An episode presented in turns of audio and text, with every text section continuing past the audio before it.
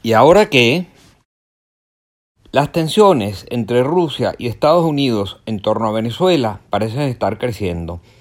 Hace poco el Departamento del Tesoro de los Estados Unidos le aplicó sanciones a la empresa Rosneft Trading por sus operaciones con Venezuela. La respuesta del conglomerado Rosneft fue designar a otra de sus filiales, TNK Trading, también registrada en Ginebra, para hacerse cargo de los envíos de petróleo desde PDVSA. Según informa Bloomberg, hay ocho tanqueros listos para cargar en Venezuela, que quedarían por lo visto a cargo de TNK. El grupo Rosneft maneja hoy en día cerca del 60% del petróleo que exporta a Venezuela.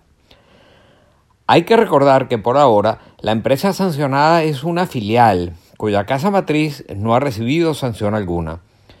Como vemos, la situación tiende a escalar y como se trata de sanciones con características de, secundarias, el Departamento del Tesoro podría buscar canalizarlas ahora hacia la cabeza del conglomerado, con lo cual podrían abarcar a todas sus filiales.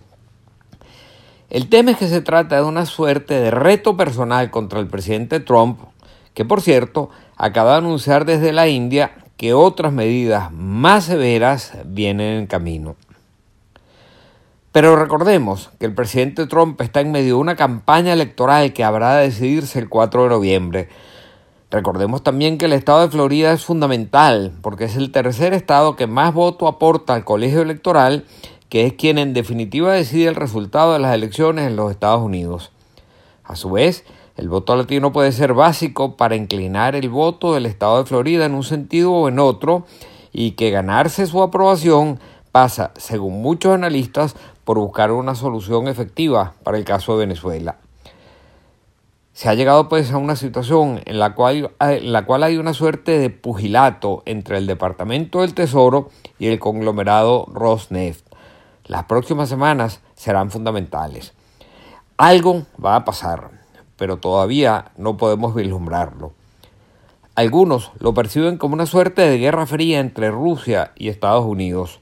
Otros simplemente opinan que esto terminará por forzar alguna forma de salida. Amanecerá y veremos. José Toro Hardy.